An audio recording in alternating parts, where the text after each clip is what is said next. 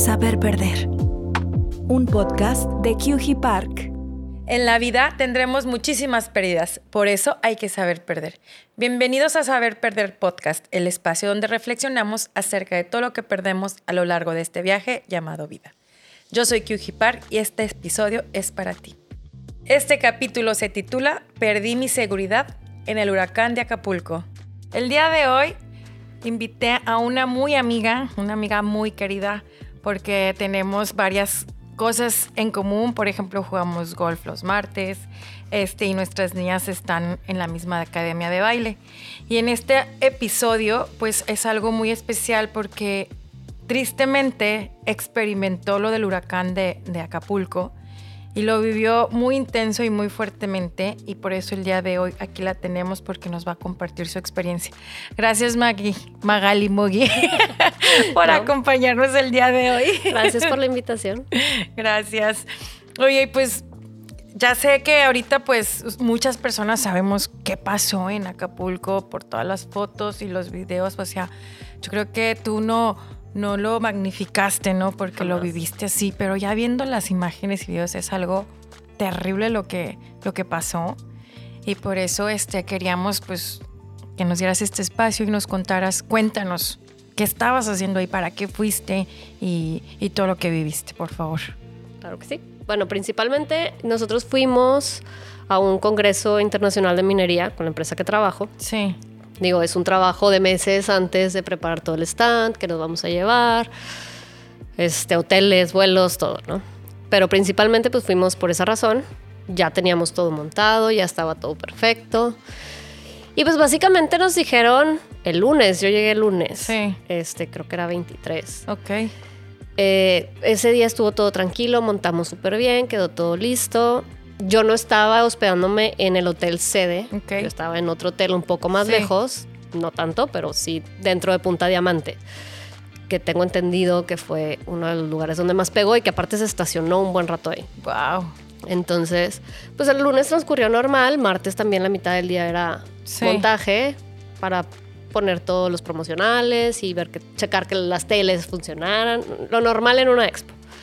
Y en la noche se supone que era el brindis de bienvenida y todo el evento en el que supuestamente iba la gobernadora de, de Acapulco. Del estado. O de Guerrero. sí. Este, y pues antes de eso nosotros nos fuimos al hotel a descansar un poco. Sí. Y quedamos de estar abajo cinco y media para llegar allá a las seis, porque supuestamente empezaba a seis y media. El brindis. El, ajá. Ajá. Y pues así lo hicimos. Tranquilamente a mí me había llegado ese día en la mañana un como papelito que te ponen abajo de las puertas cuando va a haber algún tipo de tormenta. Poniéndolo como, este, va a haber una tormenta tropical con el nombre, este, tengan cuidado, traten de no salir de tal hora, pero jamás se manejó como huracán. Ok. Ya cuando yo iba bajando. Que era como tormenta tropical. Sí, era una tormenta tropical. Eso fue lo que a todos se nos dijo y lo que nos mandaron abajo de las puertas del hotel como pues no se acerquen a las ventanas, tengan cuidado, traten de no salir, pues la ciudad sí se, sí se hace como un caos un poco porque se encharca mucho, entonces es muy difícil los traslados. Pero pues fuera dijimos, bueno, pues nosotros vamos al brindis y regresamos y, ya es una tormenta que va a durar en la noche, o sea, no, no es de días. Y así quedó, y ya cuando yo iba bajando para ver, verme con mis compañeros, eh, ahí sí me encontré con una persona que trabajaba en el hotel y dijo, las vamos a, es, un huracán. Ok. Todavía no sabemos qué tan fuerte venga, pero las personas que estén eh, hospedadas de, con vista a la playa, lo único que vamos a hacer es vamos a cambiar de cuarto porque pega más el viento y todo hacia esos, esos cuartos. Y dije, bueno, pues no pasa nada, yo estoy viendo el, campo de golf, yo no me voy a cambiar. Sí. Dejé mis cosas, eh, digo, siempre es como una maña que tengo de dejar mi maleta y todo en el closet con mi laptop, etcétera. Y pues me, me, fui. Llegamos ahí como a las seis y cuarto. Llegamos y se atrasó y se atrasó. Yo creo que empezó como una hora y cacho tarde. Ok. ¿Pero porque empezó a llover o por qué? No, todavía no empezaba a llover. Simple, o sea, como que detrás no sé qué estaba pasando, pero sí había como mucho movimiento. Y ya finalmente cuando empezó, eh, dar una disculpa por parte de la gobernadora que nos iba a poder presentar Ok. Pero nunca dijeron el por qué. Sí. Nunca supimos de ella, de hecho, creo que hasta la fecha no creo que no ha dicho nada. Ok. No estoy segura, no he visto noticias de eso en particular, pero la señora no fue cuando tenía ya Sí, claro. predestinado estar ahí. Sí. Había gente de muchas partes del mundo porque era internacional. Y al ser un evento de minería, que pues en México es bastante fuerte, Sí. venía gente de Canadá, de Estados Unidos, de Suecia.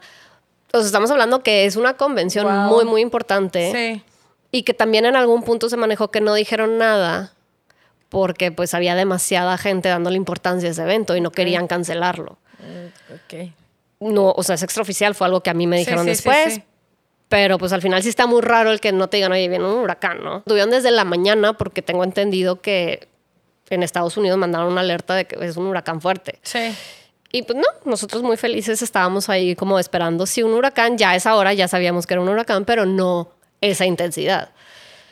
Entonces, eh, como se, se atrasó la, el inicio, no sé por qué este, toda esa ceremonia se tornó muy, muy larga entre que daban premios, se sube el gobernador de Zacatecas, mil cosas Sí. que dijimos, oye, ¿sabes qué? Vamos a cortarle, no nos vamos a quedar al brindis porque ya está empezando a llover y para regresar va a ser un problema, ¿no? Entonces vamos a cenar y luego nos vamos al hotel. Entonces ya cuando salimos el chofer nos dice, no le recomiendo ir a cenar a ningún lado, la verdad es que sí está empezando a llover cada vez más fuerte y la zona donde está su hotel se inunda demasiado, entonces ya mejor que estén en su hotel tranquilos y Claro. todo. Pues bueno, ahí cenamos. Llegamos y del hotel tampoco hubo nada, no hubo protocolos, no nos dijeron nada. Llegamos preguntando, oye, ¿hay algún restaurante abierto todavía? No era tarde, eran las nueve y media de la Sí. noche. Este, no, sí, pásale por allá a la izquierda, derecho, ahí topa. Pues nosotros normal fuimos a, a cenar, pedimos la cena, nos sirvieron y había est- estaba el bar al lado. Ok. Entonces, eh, pues ya estás aquí, nos pasamos al bar, jajaja, que Claro. karaoke. Estábamos en realidad en, en diversión, viendo que ya estaba lloviendo más fuerte, que Sí, estaba sí, sí, venteando sí. un poco más. Y, y se acercaba la gente como que a tomar video ¿no? de- en los ventanales, claro. muy tontamente, porque pues jamás te, te esperas que eso se pueda tronar, ¿verdad? Sí, claro. Entonces ya cuando veo que está muy fuerte, decía, oiga, ¿cómo me van a sacar de aquí? Porque al final tienes que salir por un pasillo. Nuestro, eh, nuestra torre estaba hasta el otro extremo del hotel. Dije, y luego, ¿cómo yo de aquí si está Claro. venteando así? Entonces salgo a preguntar, no a la intemperie, pero sí, tipo en un pasillo. Sí. Y me dice una señorita de limpieza, no, es que se está metiendo mucho el agua y es- ya está muy fuerte. Este, mejor manténganse en donde están. Ah, pues bueno. Pero todo bien, sí, todo bien. Regreso. Muy apenas llego y me siento a la mesa y en el lugar donde estábamos cenando se revienta una ventana. No, hombre, ¿y ¿cómo se escuchó eso? No, pues todos nos asustamos. O sea, sí fue Claro. demasiado fuerte, aparte porque estaba literal en la mesa en donde nosotros habíamos cenado. Y yo acababa de pasar ahí hace tres minutos. Ajá. Entonces sí fue así como, "Ay, ¿qué pasó? Guau, o sea, tres minutos menos y te toca. Así me, me lleno de vidrios. Sí, sí, sí. Sí, y entonces pues en eso ya como que la gente, el personal del hotel fue, a ver, pónganse en medio del bar, donde pues si revienta algo más, no nos va a llegar tan fuerte, ¿no? Y bueno, nos sentamos ahí otros cinco minutos y en eso uno de, de los compañeros con los que iba dice, pues voy al baño eh, en lo que ven qué onda, a dónde nos van a mandar. Sí. Dije, pues yo también. Me meto al baño, todavía no terminaba de salir cuando empiezo a oír de métanse, córranle, córranle, todos al baño, todos al baño. Yo, ¿Qué, qué pasó? Salgo y va todo el personal, hombres, ¿En dónde mujeres. estabas? Sí. O sea, qué onda. Sí, o sea, salgo del baño y Sí, fue, de, claro. ¿qué está pasando? Todo el personal Ajá. está aquí. Eh, y me dicen, es que se reventaron todas las ventanas al mismo tiempo. Entonces ya cuando me asomo, ya el viento estaba dentro del hotel. Wow. Todo, obviamente todo el piso lleno de vidrios, Sí, sí, sí. todo el bar destruido. Estaban volando las sillas. Dijimos, "Bueno, ¿cómo, ¿cómo vamos a salir de aquí? Y al final de cuentas yo era la única mujer del equipo. Ajá. Iba con puro hombre. Entonces todos los ¿Cuántos hombres... iban? Éramos siete. Wow. Y todos los hombres estaban del otro extremo, porque del otro extremo estaba el baño de hombres. Ok. Entonces me decían, vente por atrás del bar. Y yo, no, yo aquí me quedo, me vuelan. o sea, todavía tenías este. Sí, esa hora todavía teníamos Sí. señal, todo bien. Entonces ya en algún momento en el que el personal de seguridad del hotel vio que podíamos medio que pasar sin tanto problema, nos empezaron a decir, vénganse, vénganse, vénganse. Y me reúno con mi equipo y entre vientos y vidrios y escombros y muebles, pues ya logramos llegar al refugio Ok. del hotel, que en realidad pues es un sótano que es donde pasan todos los proveedores, los trabajadores, el comedor de los trabajadores. Ese era el refugio. ¿Y estaba muy lejos de donde estaban? No, no estaba tan lejos, pero sí tenías que pasar por un tramo largo en el que pues, ya no había ventanas. Y estaba todo deshecho. Entonces, como que esa fue la parte más trágica del momento, o menos de ese día que viví. Porque luego ya en el refugio, pues estábamos bien, nos dieron aguas, había luz, nada más cada vez se oía más el viento y hacía que la presión de los oídos te estallaran. O sea, si era un, dolor de eh, cada mini ratito, si era todos de ouch. Pero todos los que están en el restaurante se van a este refugio y si cabían, o sea, está, es Lo que pasa es que era temporada baja también. Ok. Y habíamos algunos tantos, o sea, eh, yo creo que era más gente de la convención que en realidad familias vacacionando. O sea, sí había, pero no tantas. yo creo que en el refugio éramos alrededor de 200, 250 personas. Wow, y con todo el personal, ¿no? Sí. Ok. Entonces, pues ya estando ahí, yo me comunico con mi familia y les digo, estoy en el refugio, estamos bien, no pasa nada. Oye, ¿y te acuerdas cómo, qué hora eran esas? Sí, eran como las 11. De la noche, ok eran más o menos las 11, 11 y media. Y yo estaba platicando normal, ya estamos bien, no pasa nada, todo seguro, todo perfecto. Y nosotros teniendo en la cabeza de que, bueno, va a pasar el huracán, nos van a tener aquí mientras está el huracán. Sí. Y ya salimos en 3, 4 horas o en la madrugada o a más tardar y ya te vas a tu cuarto y tan tan se acabó, sí, ¿verdad? Sí, y a las 9 tenemos que estar en la convención. Claro. Este, pero pues en realidad no fue así. Para la una de la mañana yo estaba hablando con mi hermana y con una amiga. Este, y ella se va la luz y ya no se van los mensajes. Y yo, bueno, pues típico de una tormenta, huracán, pues con más razón, se va la electricidad, pero pues al rato regresa. Ya saben que estoy bien y todo. Sí, ¿no? sí, sí, sí. Que por ese lado yo me quedé tranquila, porque hubo gente de mi equipo que ni siquiera avisó que estaban en refugio, ni en qué hotel estaban, ni nada. Entonces, pues yo creo que para sus familias sí fue como más difícil. Claro. Y pues así pasamos toda la madrugada sentados en una silla, en un pasillo, este, con mucha gente. Había hasta niños chiquititos que no podían dormir de la presión, como que lloraban y sí, pero no. Sí, sí, Entonces pues, estuvimos ahí toda la, todo, toda la madrugada. Oye, ¿y están en el piso o había suficientes sillas? Había sillas, pero a cierta hora empezaron a bajar más personas que habían estado en su cuarto. Ok.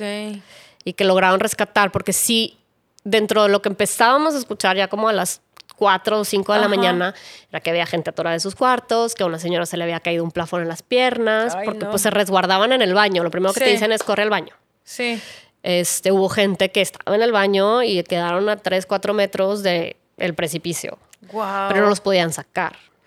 Wow. Pero no estás en un primer piso, o sea, ¿en qué piso estabas? Yo estaba en el décimo piso. Mis demás compañeros estaban en el tercero y el cuarto. Pero los cuartos, ¿no? Sí, ok, ok. Pero en ese momento en el, en, el, refugio estábamos en el sótano. Y cuando pasa todo estás en el primer piso. Sí, pues en el okay, abajo. Sí. sí, sí, sí. Entonces, pues ya como que a esa hora empezamos a saber un poquito la magnitud de, oye, pues sí se cayeron cosas, sí, estuvo muy fuerte. Pero tú sigues pensando, ahorita nos van a venir a decir, bueno, aquí está su desayuno, este, vayan a sus cuartos. Y la realidad es que no, ya como por, por ahí de las 6 de la mañana, que aparte, pues dices, de estar sentado. Yo no dormí nada porque aparte estaba en una silla de madera. Ok. Entonces era de. Sí, qué incómodo. Sí, empezaron a sacar camastros. Ok. Para la gente grande o los niños y así, pero pues no ibas a ir a pelear un camastro cuando sí, pues, sí, hay gente que lo necesitaba más. Lo que sí nos dieron fueron toallas como para usarlas de almohada o ponértelas en la espalda. Ok. Y, o secarte, y hasta ahí. Hubo gente que, pues, como estaba en sus cuartos, cuando les hablaron para bajar, si iban o en pijama o en boxers, entonces sí también les prestaban toallas o cosas para taparse. Sí, claro. Que no estaba súper frío, pero pues al final de cuentas, pues sí refrescó. Luego amaneces, ¿a qué hora? O sea, pues me imagino con el sol, ¿no? Cuando empieza más o menos a amanecer es cuando me voy a caminar por todo el pasillo del refugio eh, y descubro que había unas escaleras que no estaban cuidadas. Porque de un lado había como la entrada de proveedores. Y sí se veían como ramas caídas, así que, pues bueno, obviamente ante un huracán se van a caer cosas, pero hasta ahí. Entonces regreso con uno de mis jefes, le digo, descubrí unas escaleras, pues vamos, por ahí se está empezando a salir la gente para ir a sus cuartos por sus cosas, porque como había mucha gente de fuera, pues, todos sus papeles y pasaportes y todo estaban en los cuartos. Entonces veo que se empieza a salir mucha gente. Entonces agarra y me dice, vamos a ver cómo está. Y ahí fue cuando salimos y vemos, o sea, salimos literal a la esquina de la torre de, nuestro, de nuestro hotel, completamente destrozada. Y si dices, ok, esto no va a estar fácil. Porque para que se haya caído todo esto, no está fácil. Pero todavía no teníamos una película completa o un panorama completo de la situación. sí, claro. Nada más una esquina de un edificio. Sí. Ya más tarde que voy al baño, me dicen que había un baño habilitado afuera, que si quería ir allá. Y ahí es cuando ya veo la realidad.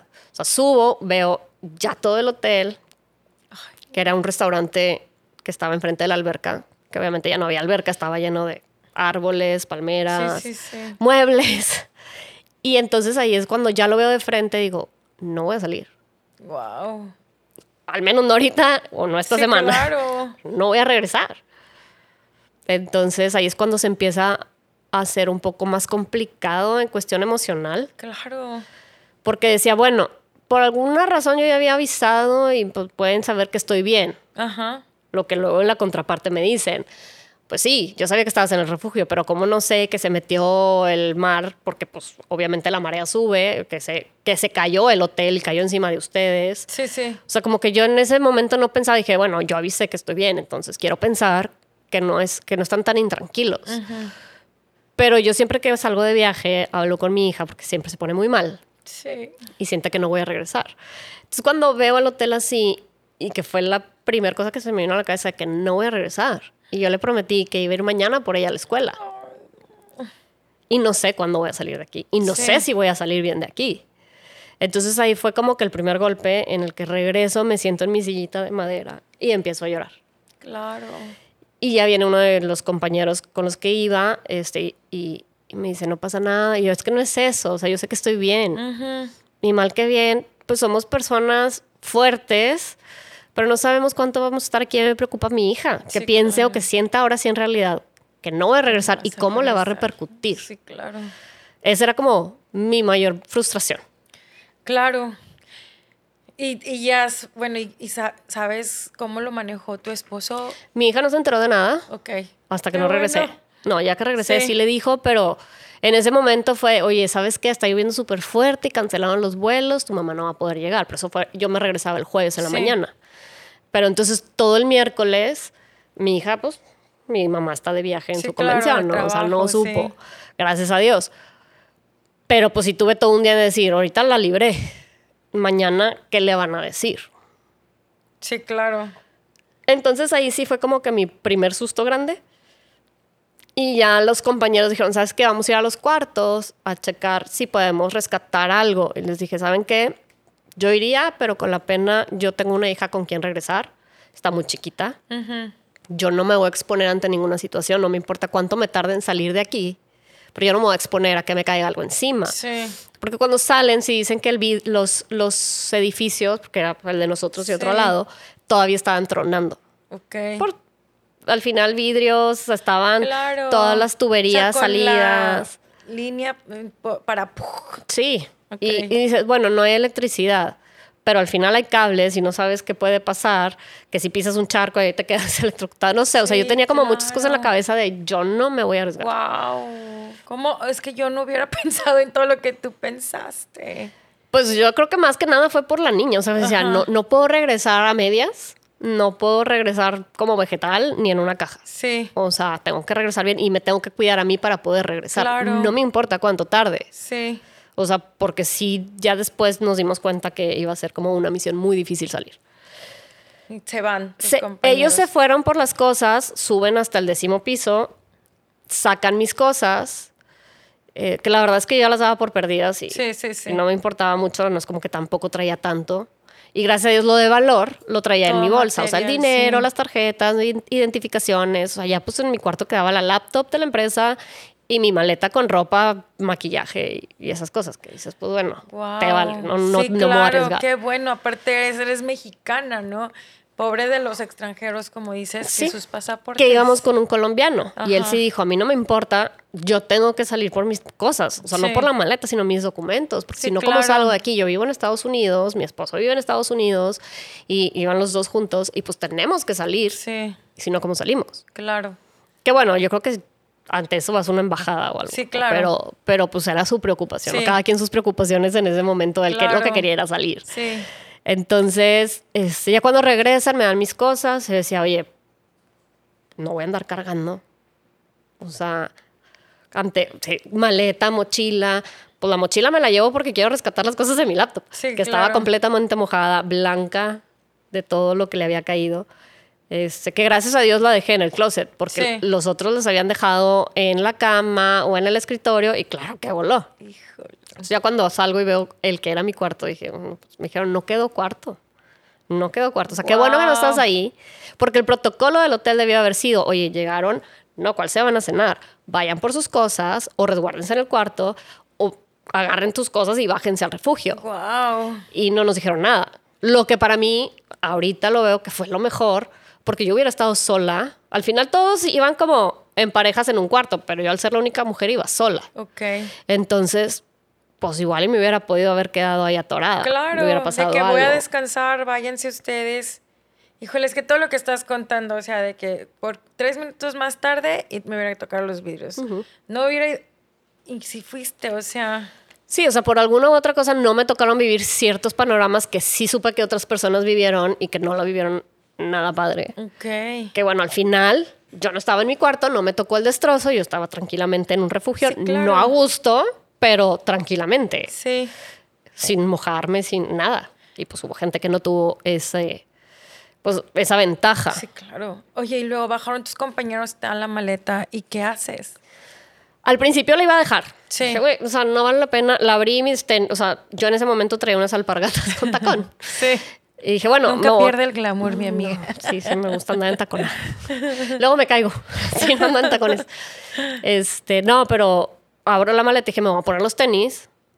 Y pues no, ¿cuáles tenis? O sea, sí estaban mis tenis, pero estaban llenos de escombro, vidrios, mojados. Sí, sí, sí. Me iba a ir peor. Entonces, pues volví a cerrar mi maleta y ni modo, así me voy. Dije, pues si la tengo que dejar en algún punto, la dejo. Sí, claro. Pero mientras no la tenga que dejar, pues la cargo, ¿no? Entonces ya nos dicen, si no salimos ahorita de aquí, ya no vamos a salir. Pues bueno, dije, Rambo entaconado, ahí vas. Reviví mis momentos de niñez porque yo era como muy ruda. Ok. Estaba bien flaquita y estaba ruda. no, pero me gustaba como lo extremo cuando estaba chiquita. Luego pues vas cambiando y te vas haciendo como un poco diferente. Entonces pues ahí como me salió esa parte, ¿no? De mi niña interna. Sí. Así le llamo digo, después de tanta reflexión, dije, oye, pues sí salió una parte de mí que tal vez tenía resguardada, escondida, ve tú a saber. Qué entonces, entonces ya salimos, no había entrada, o sea, lo que era la entrada y salida del hotel, pues ya no había nada. Sí. No podíamos salir caminando por una calle porque estaba inundada. Entonces, como pudimos, entre escombros, palmeras y demás, eh, salimos por los jardines. Ok. Quedaban a una avenida lateral a la principal. O sea, no era la avenida principal. Pero es con la maleta y tu bolsa. Con la maleta y mi mochila y mi bolsa cruzada. Lo bueno es que traía una bolsa chiquita. Sí. Para esos eventos siempre me llevo cangureras o bolsita que, que no me estorbe. Ok. Entonces, pues, no, no traía tanto, pero sí dije, dejo la maleta. Entonces decían, pues ni modo, ¿cuánto es de aquí al aeropuerto? Pues sepa Dios, pero pues vamos a tener que caminar. Okay. No, pues ni modo. Vamos caminando y nos encontramos a una persona de Acapulco y, y, nosotros, oye, pues cómo va a estar, no sé qué. Obviamente, pues ver la devastación. Ahí sí, pues ya era ver todo el panorama, de ver cómo todos los hoteles se habían destruido por completo y había hoteles peores que el mío. O sea, pasabas por ahí y sí tenías que sortearte muebles y colchones y ropa. Claro, Y, pero iban los siete. Íbamos los siete. Ok. Y entonces esta persona de Acapulco nos dice, no hombre, si hace cinco años hubo un temblor muy fuerte y quedó medio destruida la ciudad, ahorita está peor. Nosotros, oh, pues qué mal. Oye, ¿y la comunicación? No, no, no, olvídenlo, la comunicación. Yo creo que se va a tardar un mes. Wow.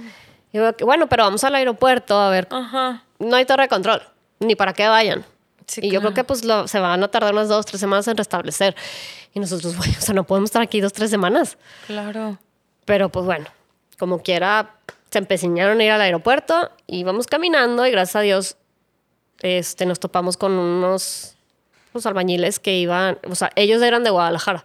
Ok. Ni siquiera eran de ahí, iban, estaban ahí haciendo unos trabajos. Wow. Y traían una como pick-up muy grande. Entonces sí fue de, oigan, pues denos ride, les pagamos. Sí, sí, sí, al, al, aeropuerto a ver qué onda. No, pues está bien, súbanse.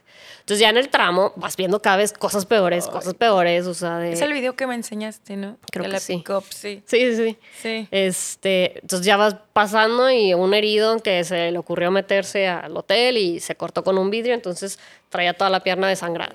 Y el otro que la cabeza. Entonces ya vas viendo como cosas más impactantes, los carros volteados, literal volteados.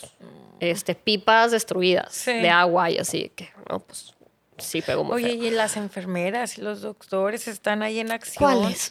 no, Ah, no hubo nada. no, no, no, para nada.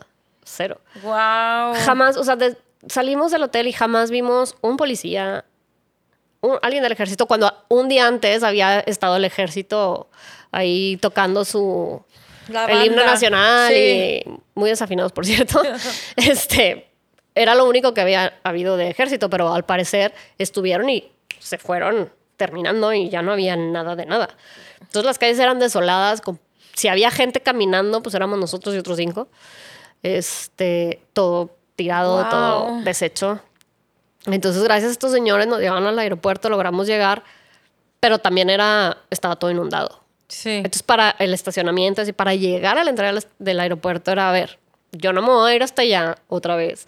No sé si hay cables, está, tienes que pasar por una alberca.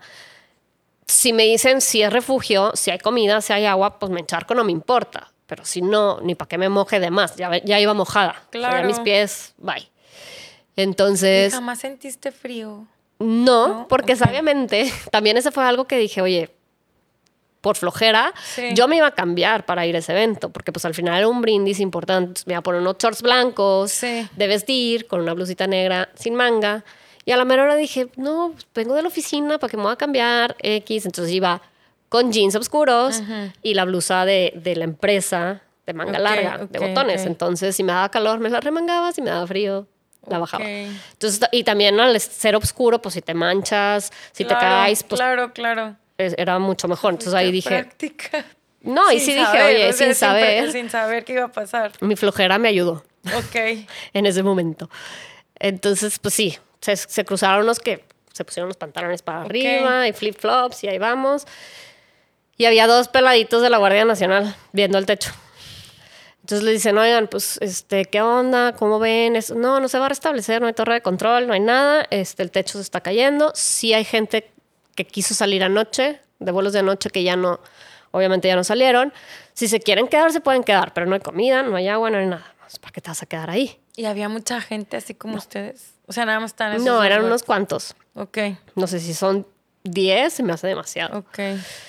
Entonces se regresan, estábamos platicando a ver qué vamos a hacer. El centro de convenciones estaba muy, como a tres kilómetros del aeropuerto. Ok. Se, se veía desde ahí. Entonces digamos, pues ni modo, ya caminamos de aquí al centro de convenciones y, Y a ver qué y ahí pues de perdido sabemos que tenemos nuestro stand. Nos acostamos en el piso, no pasa nada. Claro. Todavía ilusos. De, pues ahí nos quedamos. De que va a estar intacto y Sí, seco. claro. Pues dices, igual y les fue mejor. Este, y pues no. Pasa, pasa uno de los de Guardia Nacional en su camioneta, que también era pick-up. Y le decimos, oye, pues no seas gacho, danos un ride, vas para allá. No, yo nada más voy a ver los daños de aquí del aeropuerto. No, pues bueno. Entiendes, ¿no? Dices, Sí, pues, sí, a sí, eso sí, vinieron, sí. dos peladitos, pero a eso vinieron. Y con la camioneta vacía. Claro. Ok. Iba solo el peladito manejando. Este, y en eso, a lo que yo llamo, tuvimos varios ángeles. Los, los albañiles que nos llevaron al aeropuerto y los otros dos chavos del DF que iban en una suburban. Que de hecho fue- me reí mucho porque yo uno lo confundí con Checo Pérez. Se parecía mucho. Yo dije, "Ay, se quedó sí, parado sí, aquí. Sí, sí, sí. Este, y ellos traían una suburban, iban nada más ellos dos solos también a checar si podían salir. Sí. Este, y nos dijeron, no, pues súbanse, nosotros los llevamos. Entonces ya ellos nos hicieron el paro, nos llevan al centro de convenciones y la sorpresa estaba el señorcito de la Guardia Nacional viendo cómo sacaban cosas del Oxxo. No haciendo nada, él solo estaba viendo. Entonces, o sea, ni siquiera nos quisiste dar ride. Ajá. No es como que te íbamos a saltar, ¿verdad? O sea, Sí. no nos quisiste dar ride, no nos diste nada de información y estás viendo que están literal saqueando el Oxxo y estás nada más paradito. O sea, pues de perdido háblale a tu otro compañero, no sé, Claro. güey, hagan algo. Nada. Entonces ya entramos al centro de convenciones Ajá. y el techo se estaba cayendo. Entonces dijimos, bueno, pues vamos a ver cómo está el stand. No nos dejaron pasar. Este, que era zona de riesgo, este, que había máquinas y cosas muy costosas, cosa que sí, o sea, había, estaba el típico camionzote de minería con las llantas del tamaño del cuarto. O sea, sí, sí, sí, sí, había cosas, equipos, cómputos, este, televisiones. Dices, tienes razón. Pero decía, oye, si voy a estar no sé cuántos días aquí y no hay electricidad, yo de promocionales traigo unas lámparas de buen tamaño, aparte, o sea, no era la lamparita. Entonces no seas gacho, no te estoy diciendo que me dejes pasar a mí, ten las llaves, abre y sácalas, se quedan ustedes que van a estar resguardando aquí con unas y nosotros con otras y reparto. Sí. No sé, o sea, como un robot. Yo les decía, este pelado yo lo puedo contratar para este, ya sabes, telemarketing. Sí, sí, no, telemarketing que te repiten y te repiten como robot, lo mismo. En el cuadro. O sea, llegó un punto en que le lloré. O sea, fue de, a ver, tienes que tener sentido común. Hay mucha gente afuera con niños, ancianos, y no va a haber luz. Si se caen va a ser un problema. O sea, tienes que también, yo entiendo que de arriba te digan que no, que no dejes pasar. No estoy diciendo que yo pase, te estoy dando las llaves. Para que me traigas la caja. Ten un poquito de compasión social y sentido común. Saca las lámparas, no me interesa entrar. Ok. Y no, el peladito nunca quiso. Entonces ya nos quedamos ahí y enfrente había un, un un súper. Y decían, bueno, pues no sabemos cuánto tiempo vamos a estar aquí. Entonces, agarren de las maletas que hay de la convención, cosas que obviamente se, ya las daban por perdidas, y pues ahí metemos súper, ¿no? Pues bueno, se va uno al Chedraui, otro al Oxxo, llega uno con la maletita del Oxxo de, pues ya no había aguas, ya no había nada más que puro pisto. Ok. Entonces te saca, abre la maleta con puros seltzers, vodkas, tequilas, y, ah, pues está, vamos a estar muy bien. Y dice, bueno, voy a ir a hacer fila con la otra persona al Chedraui porque están dejando pasar de tres en tres y nada más te dejan sacar de cinco a diez artículos por persona. Entonces, para poder sacar un poquito más, pues vamos los dos. Sí. Pero bueno.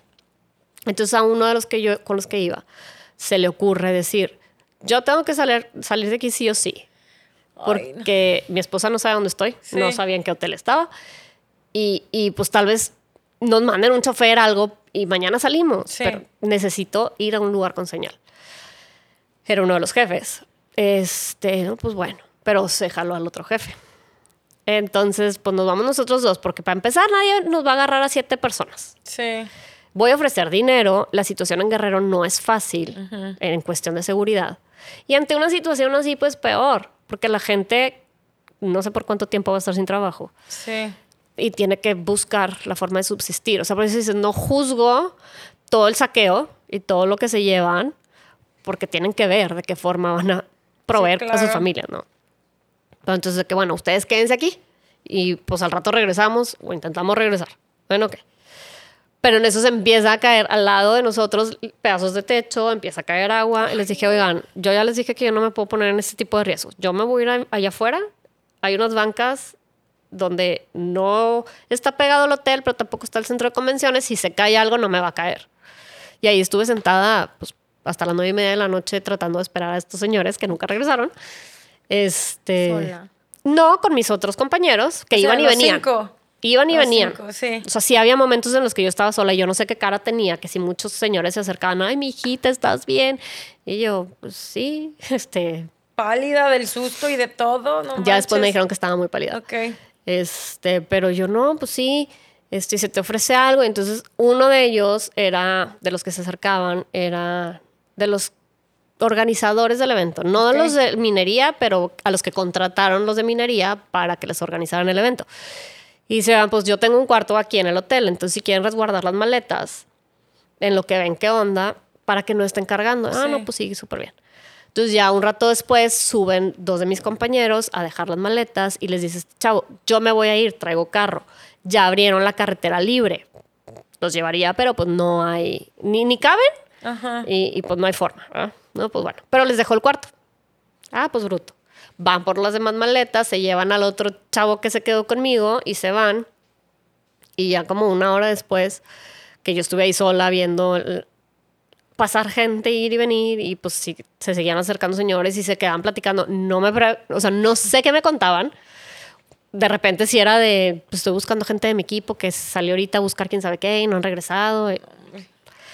Pues bueno, me contaban cosas, pero yo estaba como que ida con la cosa de no han regresado estos dos señores. Y ya me los hacía, no sé, tipo en un campo ahí dejados al olvido. Pero pues no había forma de saber si llegaron o no. Sí. Entonces, pues ya bajan otra vez los compañeros que habían subido y me dicen, oye, pues este chavo se va a ir. Y nos dejó el cuarto y aparte el cuarto de al lado está intacto. Lo único malo es que pues no podemos cerrar ventanas porque pues está todo reventado y tenemos que entrar por el balcón, el cual no tenía, pues ya sabes, el, el barandal. El barandal. Sí, o la pared. Estaba, la estaba, no sé, sí. estaba todo destruido. Sí. Entonces, pero pues ibas, yo les dije, no, señores, se meten por el balcón y me abren la puerta porque yo me voy a caer de ahí. Sí. Insisto, no me voy a poner en riesgo. Sí. Y, y ante, o sea, estás en una situación, te mareas y te vas. Claro. O sea, tres pisos arriba te matas. Y el susto y la fuerza, no, no, no, no. Entonces, este dice, encontramos el carrito de la mucama y, ten- o sea, y dos camas plegables que Ok. metimos en cada cuarto. Y entonces tiene sábanas nuevas, limpias. Y dije, oye, pues, bruto. Sí. ¿no? Digo, al final tenemos un techo, no vamos a dormir en la intemperie, que era otra cosa de las que nos preocupaba, Ok. porque no era nuestro hotel. Sí, claro. Entonces, pues ya finalmente, como a las 7, 7 y media que empezó a oscurecer, yo me empecé a desesperar y ahí fue donde me dio otro breakdown. Claro. De, güey, neta, no voy a luz. salir de aquí. O sea, no sé cuánto tiempo va a pasar. Era tu segunda noche, ¿no? Sí. Entonces decía, no voy a salir. Y luego, sin luz. Como que la oscuridad también, no sé si afectó en algo que me dio un... Sí, claro. Y volví a intentar entrar al stand por las lámparas. Y entonces ya no estaba este robotcito que te decía que no podías pasar porque de arriba tenías... ¿Y te fuiste sola? Sí, entré sola. Había tres chavitas y ya estaba súper oscuro adentro. Y me dicen, es que se está cayendo el, el techo. Y volteo y le digo, el techo que se está cayendo es el de afuera. Aquí arriba no hay plafón. Pero, o sea, ustedes son tres mujeres solas y nos vamos a quedar aquí toda la noche. Y yo, por eso. Y van a estar oscuras. Déjenme pasar rápido y les dejo lámparas a ustedes también. De que, bueno, pero pegada a la, a la pared y córrele. Ahí voy corriendo. ¿Y eran de la Guardia Nacional? No, no, no. chavas? Eran de, del hotel o Ok, ok. personal de ahí, no sé. Sí. Es- y aparte chavitas, o sea, no creas que la señora, no, chavitas. Wow. Que yo creo que les dijeron tú, tú y tú, te pones ahí. Ok, ok. Este, entonces logro llegar a mi stand, que gracias a Dios no estaba tan metido. Eso también fue como un plus. Sí. rápido, pero ahí ya veo que las puertas de donde teníamos todos los promocionados guardados ya estaban como arrancadas. No le tomé como mucha importancia. A mí me importaban mis lámparas y salirme de ahí. Entonces agarré mis 130 lámparas, les repartí a estas tres niñas y me salí. Y entonces ya ahí me acompañó otro compañero. En ese hotel sí estaban dando comidas buenas. O sea, comidas buenas de a, a- a quien fuera. O sea, no es de que eres del hotel. O sea, la verdad es que el hotel se Sí. portó muy bien. Entonces decían, vayan a comer, están dando espagueti, carne de puerco, verduras. Bastante, bastante Ay, bien. pero te pasaba. No, no, no, no. Sí. Yo les decía, yo tengo que racionar lo que como porque yo no puedo estar yendo al baño. O sea, pues ustedes como hombres hagan Sí, lo que claro. quieran. Pero yo no puedo ir al baño. O sea, las veces que iba al baño era una agonía porque aparte de que estaban inundados, no necesariamente de agua, pues las cañerías se sale todo. Sí. Eran unos olores, lo que veías, lo que- era horrible. Entonces yo decía, yo no puedo estar yendo al baño. Entonces ni tomaba tanta agua, ni comía. O sea, yo creo que ese día me comí un- algo así de espagueti ni carne de puerco porque no puedo comer, porque luego me siento mal Sí. decía, y no hay hospitales. O sea, Claro. entonces sí tenías que pensar como en muchas cosas al mismo tiempo. Y pues ya esa noche repartimos las lámparas, este, sobre todo a gente con familia, con niños chiquitos y, y gente grande, ¿Cómo- ¿Por qué se les ocurrió regalar lámparas? pues porque era un evento de minería y en las minerías usan mucho Ah, linternas. ya, ok. O sea, es que está superado al, al- Que de hecho llevábamos unas linternas mucho mejores, Sí.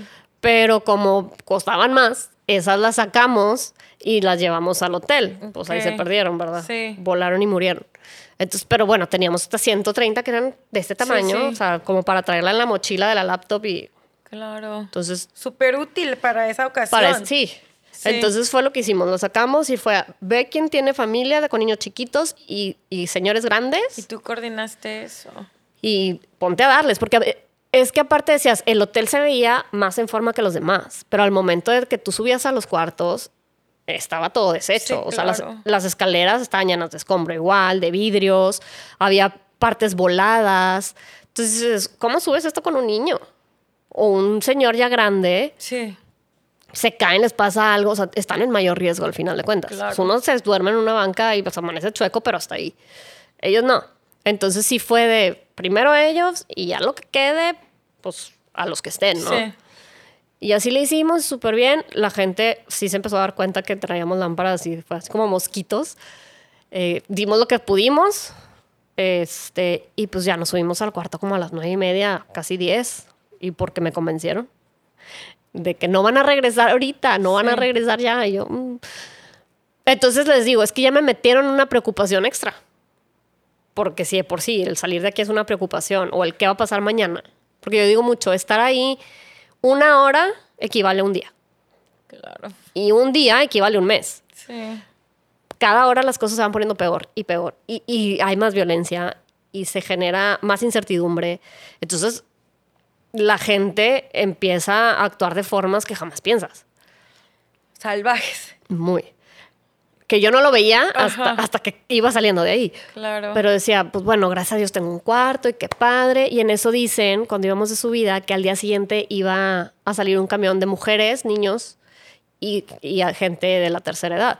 Entonces dije, yo no sé cómo, pero si estos no regresaron, yo me tengo que salir por ahí ni modo, pues me va a tocar sola, pero, y pues es arriesgado, pero es lo más que voy a arriesgar. Y sí lo tengo que hacer. Entonces nos subimos a dormir y a dormir. Digo, yo sí se durmió, yo no podía dormir. Ni tenía sueño, o sea, estaba como en, en, un estado de alerta tan grande que decía cualquier cosa que pase, tengo que estar despierta. Entonces yo nomás me quedé toda la noche viendo la fiesta que tenían ahí abajo, que decía, no, pues qué ánimos para la fiesta, ¿no? Sí, claro. Pero luego ya supe que era como una estrategia, porque como fuera del hotel ya las cosas estaban tan feas y tan pesadas, ya yo no sabía en ese momento que había gente afuera con machetes, palas y picos. Y que pues se meten a los hoteles a saltar. Entonces pues yo me fui al cuarto abierto, con la ventana abierta aparte. Este, dije, ah, pues está bien, o sea, estoy, o sea, dentro de lo que cabe, estoy bien pero pues no sabía eso y por eso era la fiesta, o sea, como para decir, nosotros los pasamos en número, estamos alerta, si tú entras, pues nos vamos a defender. Wow. Entonces, sí ¿Será la estrategia del hotel? Pues del, no, pues de la gente que estaba ahí, de, los huéspedes. Wow. O no huéspedes como nosotros que acabamos siendo huéspedes. Este, y pues así me la pasé toda la noche hasta que a las 4 de la mañana empiezo a escuchar que, ah, no, que si la gasolina, ¿y cuánto traes tú? ¿Y cuánto traes tú? Y yo, mm, algo está pasando. Me quedé escuchando y viendo, me salí al balcón así como que a medio ver y si había mucha gente ya de que subiéndose a los carros, los empezaron a prender, se empezaron a ir y yo, una de dos. O ya abrieron la carretera, bien, bien, o estos se van a ir a hacer fila hasta que les abran y se van pero no tengo nada de información. Y ahorita la información es lo que vale. Las dos cabezas ya se fueron. Pues tengo que pensarle yo. Sí. O sea, ya no tengo quien piense por mí ahorita. Sí, claro. Y ahí fue cuando también yo ya agarré y los desperté a todos de que, a ver, compadres, para arriba y, y, rápido, porque era de, bueno, voy a ir al baño, me voy a lavar los dientes. Y tú, no, o sea, muévete. vamos a ver qué hacemos. Entre más rápido tengamos la información, más fácil. Ahora, yo me voy a formar a las 7 de la mañana a los mentados camiones, porque no quiero ser de las últimas y luego no poderme ir. Sí. Y que ustedes vayan, vean qué información tienen y váyanse a donde van a salir los camiones y ahí me dicen qué onda. Sí. Pues sí, pues ya voy para allá y no había salida. O sea, para salir del centro de convenciones la puerta estaba cerrada. Este, y podías salir por, por donde había sido el evento del brindis, que era como un auditorio. Pero cuando subo y veo que estaba todo caído, o sea, ahí sí me tenía que ir entre montañas con cables y dije, híjole, no. No, no, no, ni de chiste. Me va a pasar algo. Entonces me regreso, me voy al lobby y decían, todavía no hay información de nada, nada más que mm, pues son dos camiones nada más. Estamos hablando con la Secretaría de Economía. No sé cómo les llaman para tener comunicación con la Secretaría de Economía. Este, entonces estamos viendo de qué forma podemos sacar a la gente. Ya al final de cuentas, la gente del Congreso y, los que lo armaron se portaron muy bien, estuvieron al pendiente tratando de sacar gente. Y ya los de Peñoles o, empresas así grandes de minería ya habían empezado a mandar desde, desde la noche camiones por su gente. Ok. Pero porque sabían que estaban ahí de nosotros ya nadie sabía nada. Sí. Entonces, este... ¿Cómo sabían? ¿Cómo tenían comunicación? Es lo que yo nunca me expliqué. Ok. Pero ese, o sea, ya en la mañana, eran, estoy diciendo, eran las 7 de la mañana. Y yo estaba en el lobby con mi maletita. Y los otros estaban ahí en una esquina. Y dije, yo no me voy a ir de aquí hasta no saber. Si se paran aquí los camiones, yo soy la primera en subirme. O sea, no me importa. Y entonces se sube un señor que era el que estaba como dando los avisos, que no era nada del Congreso. Nada más era como que, que los acarreaba y a ver y órale, sí, sí, sí, sí. Pero era local. No, no, no, no, el señor era del DF, pero como que pues, también ayudando a la gente a salir, ¿no? A ver cómo sacar gente de ahí. Muy cañón. O sea, sí había gente muy buena. Sí. Como pues digo, también hay de todo, ¿no? Gracias a Dios a mí me tocó convivir con esa gente. Ok. No tanto con lo otro. No, no, nunca me sentí en una situación de riesgo eminente de, ah, tipo, me voy a morir, me van a saltar hasta el final. Este, pero sí, pues este señor se baja y yo estaba con mi maletita con cara de asustada. Me dice, ¿qué pasó? ¿Estás bien? Y ahí fue la primera vez que le dije a alguien, no, no estoy bien. Y empecé a llorar, pero como niña chiquita, como tenía años de no llorar. Güey, es que sí, sí te entiendo. Sí, es que es mucha incertidumbre. Sí, o sea, porque cada vez que, que pensabas que ibas a salir, algo pasaba. Sí. Y volteabas alrededor y pues todo lo que hay es devastación. Entonces, ni por dónde agarrar el pensamiento positivo de, hey, sí va a salir. Entonces me dice, ¿pero por qué? ¿Qué pasó? Y es que dos personas de mi equipo se fueron, no han regresado, estoy aquí sola, no sé cómo me voy a ir, no sé qué, no hay comunicación, mi familia no sabe de mí, tengo una niña de siete años, yo me tengo que salir de aquí hoy. Claro. Me dice, mira, voy a tratar de hacer todo lo posible para subirte a alguno de los camiones. En dado caso que no se pueda, pues yo te ofrezco que te vengas conmigo en mi Mini Cooper. A ver si salimos, porque es un Mini Cooper. Y yo, puta, Pero dije, pues bueno, ya de perdido tengo una persona que me dé ride. Porque ya, esa, ya en ese punto decía, o sea, al de Peñoles le dije, si te sobra un lugar, por favor dime y yo me voy. Ok. Dice, pues no sé ni siquiera cuánta gente me voy a llevar. A mí no me mandaron. Y pues yo vengo a gritar aquí, minería, Peñales, ¿quién viene? O sea, fácilmente yo pude haber dicho yo. Soy, soy en administración. O sea, sí. sí. pero pues en ese momento dices, ah, no, pues ya, ya la regué. Y pues ahí me quedé paradilla y viene uno de mi equipo y me dice, ¿qué pasó? ¿Por qué estás llorando? Y yo, no, pues ya, pues me solté, ¿verdad? Y va así al fondo y yo, ¿esa gente qué? ¿Hay mucha gente ahí? ¿Vienen por ellos o cómo? Me dice, no, pues quién sabe. Y al lado veo un camión con, es que los satelitales tienen así como si fuera la parabólica de antes. este, y veo a la gente con el celular y yo, ahí hay señal. Vámonos. Venimos corriendo, pero cuando prendo mi celular ya nada más tenía 1% de batería. Entonces, otro problema. Pues dije, no puedo estar de chat en chat. Voy a mandarlo al de la familia, que está mi esposo, que está mi mamá, mis hermanos, y, y ya, de que, oigan, estoy bien, Digo, antes de eso había mandado como una carta letanía hacia mi hija. Dije, pues ahí cuando les llegue. Sí. Entonces les digo, estoy bien, estoy en tal hotel. Este, voy a agarrar un camión de niños y ancianos y mujeres y demás. les aviso que pase, pero hasta ahorita hemos tenido señal, no dura mucho, sobres.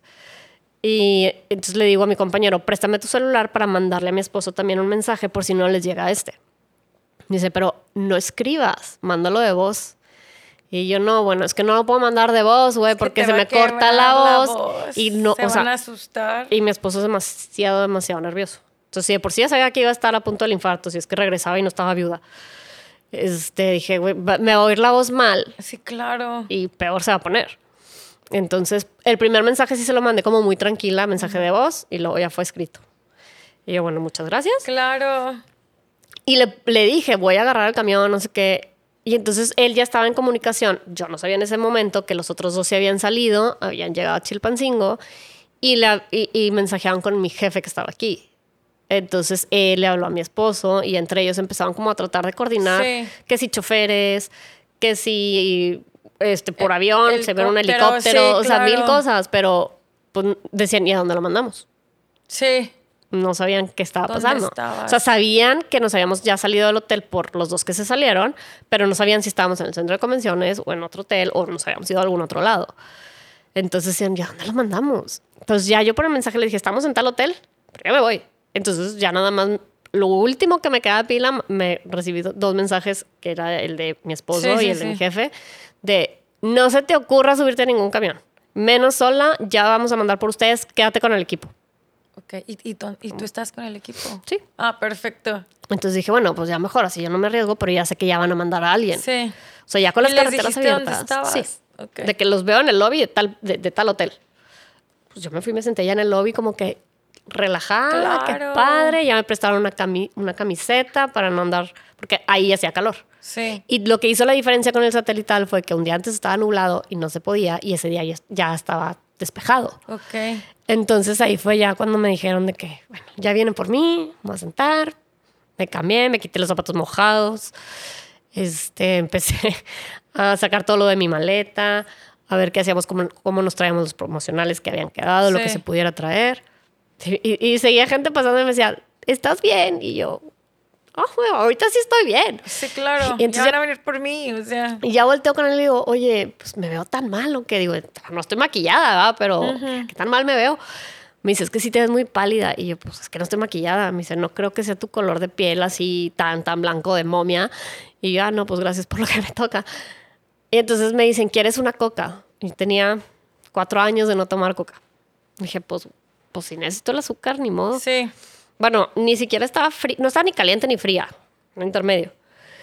Me supo a gloria. dije, normalmente lo hubiera escupido, me hubiera sí, súper mal. Me supo a gloria.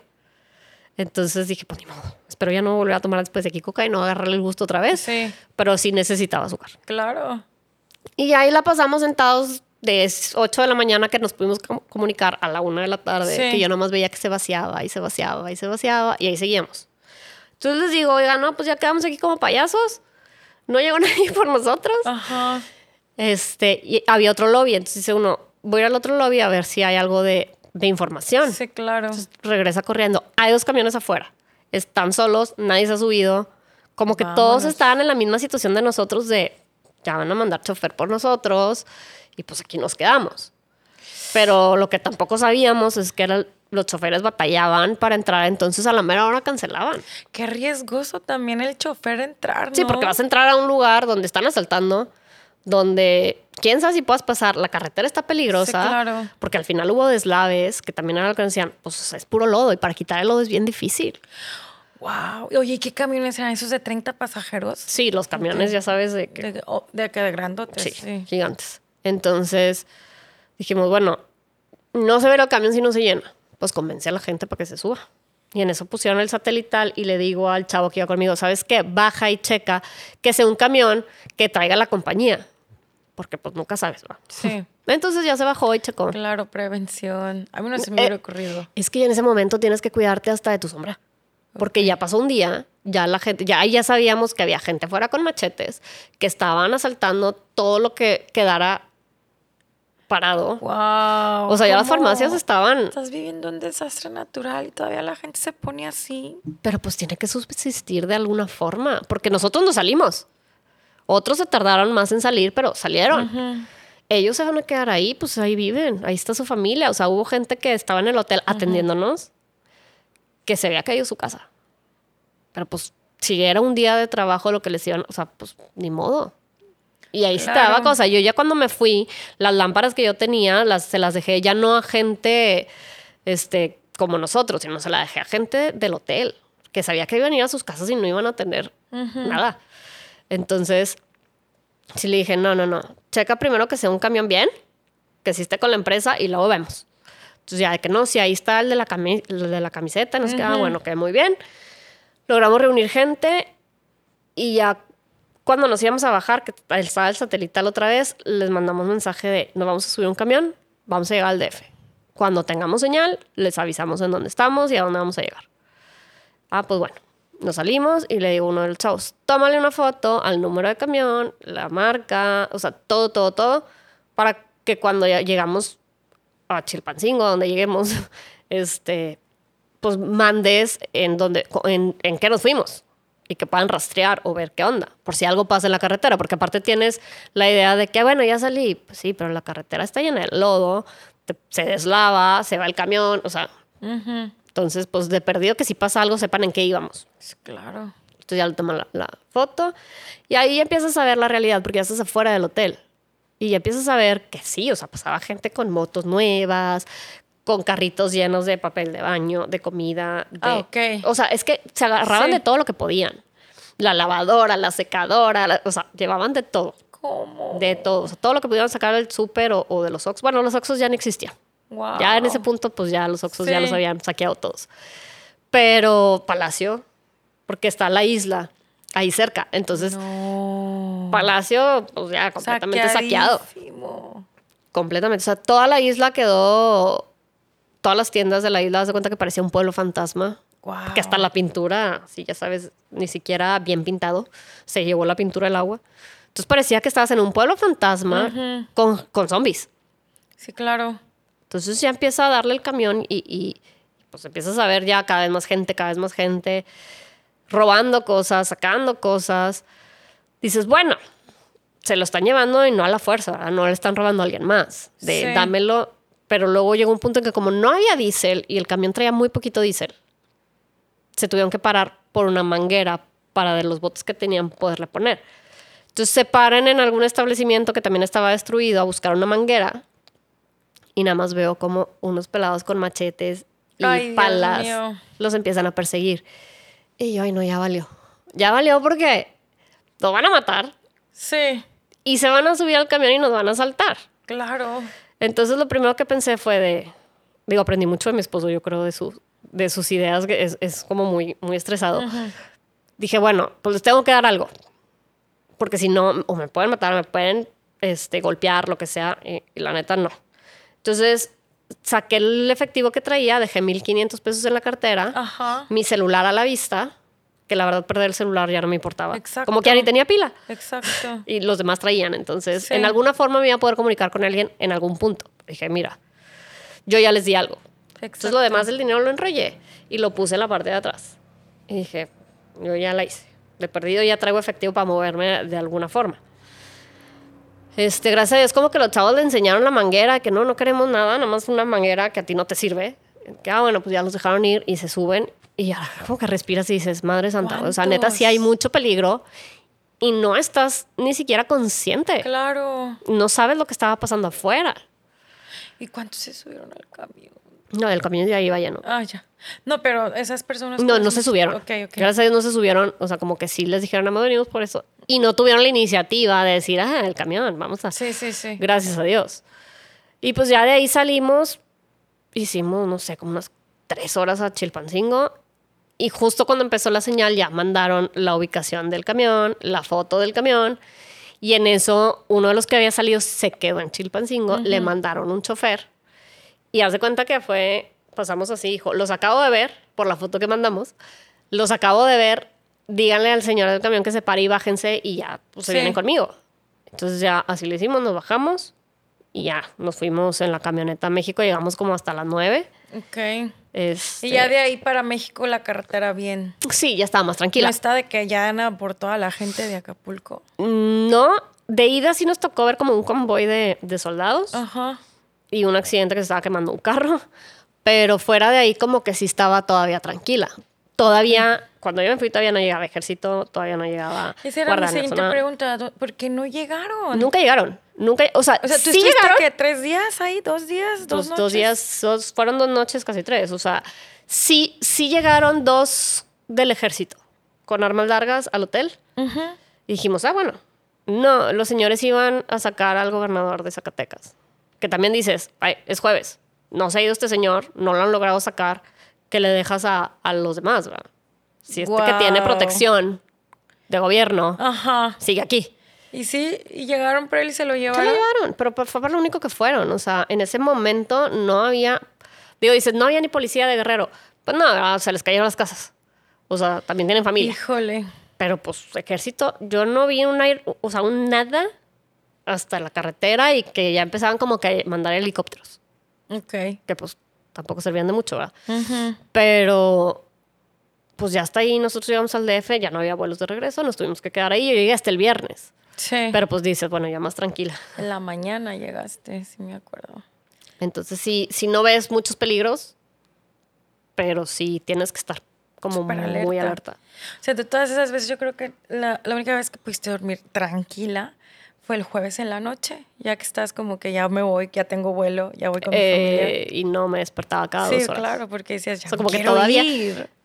Cuando fui con mi psicóloga me dijo, es que sí tienes adrenalina, sí es, sí, sí es mucho eso, pero tú al momento de estar en un estado de alerta tan fuerte, tu cerebro, este, pues hace mucho cortisol.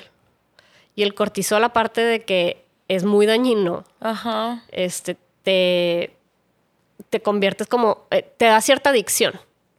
Entonces traes tus niveles de cortisol tan altos que son lo que no te dejan dormir y te estás levantando a cada rato. Entonces ahora tienes que trabajar en cómo bajar, eso, o sea, pues con ejercicio, Claro. con meditaciones, como quieras, pero tienes que tratar de bajar ese nivel de cortisol porque al final, Sí. si no lo bajas, ni vas a dormir bien y vas a necesitar, al momento en que empieza a bajar, vas a necesitar tener ese nivel.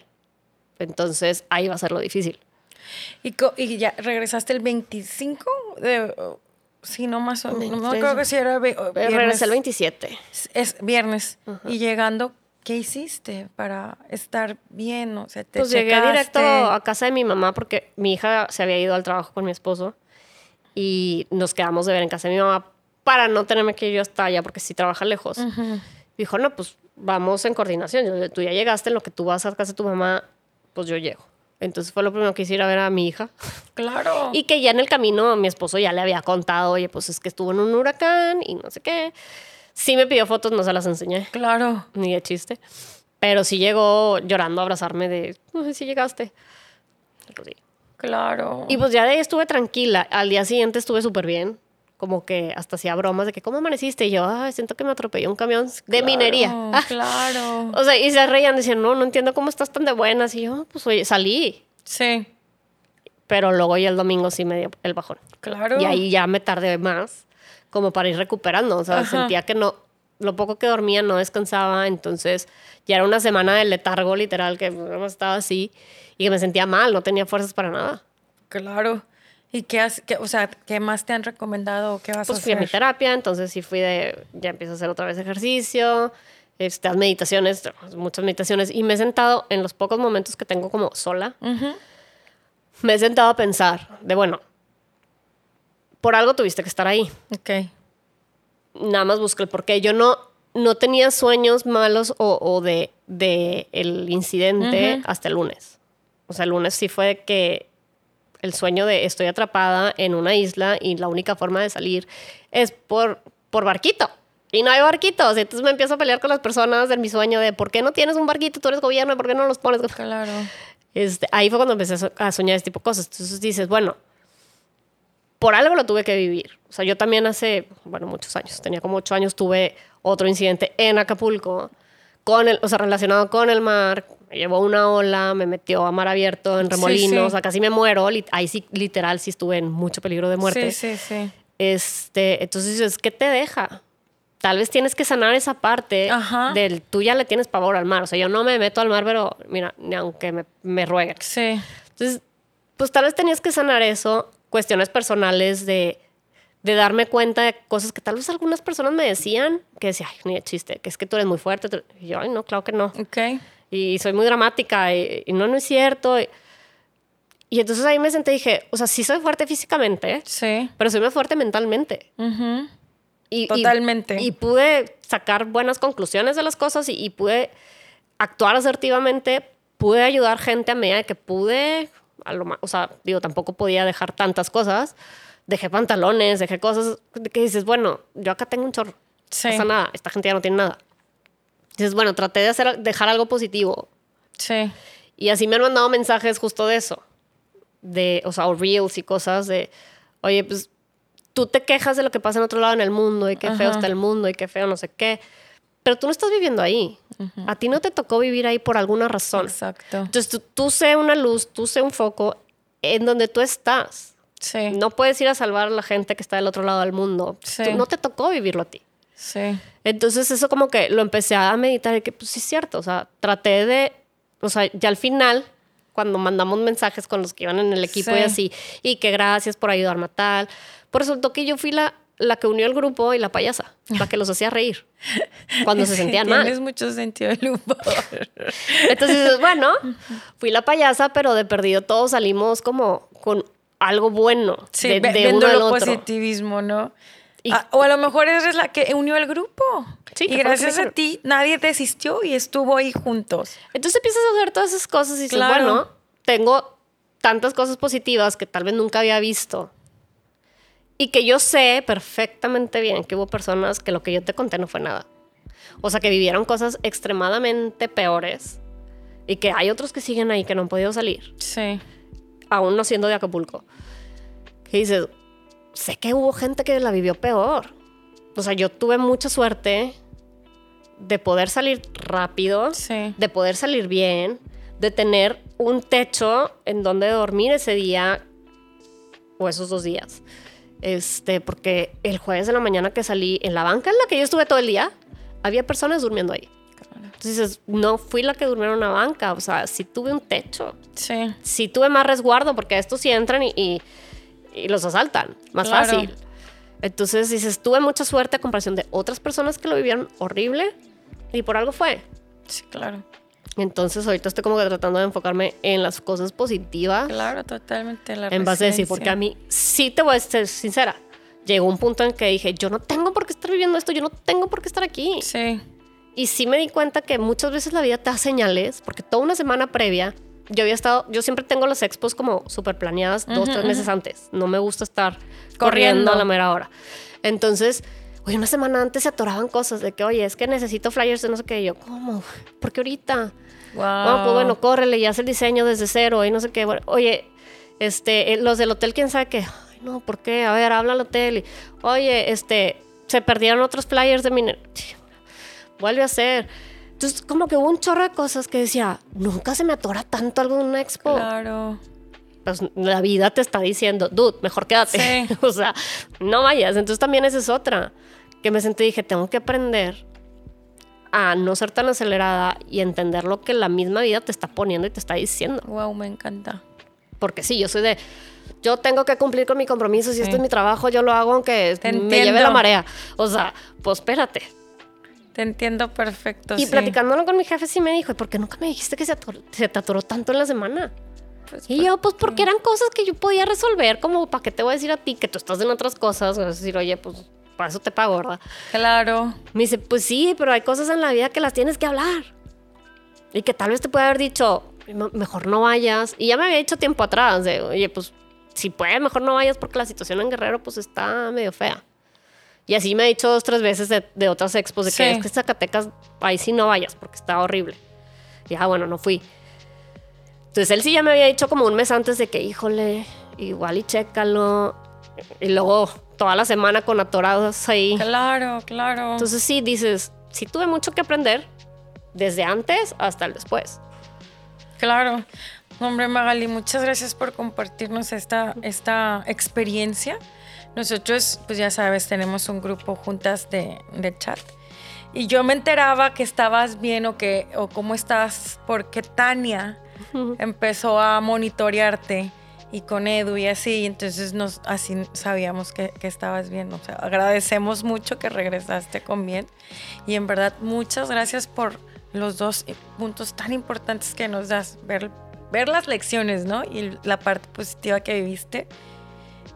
Y escuchar las, las señales Las de vida que te dan para que las cosas se den. No, y también te das cuenta de mucha gente que sí está contigo bien. O sea, a mi esposo lo apoyaron mucha gente que tal vez yo jamás pensé. Y personas hasta de la misma familia que Sí. decían, no, ahí van a estar. Estuvieron. Exacto. Entonces dices, Después de adversidad te das cuenta con quiénes cuentas también. Sí.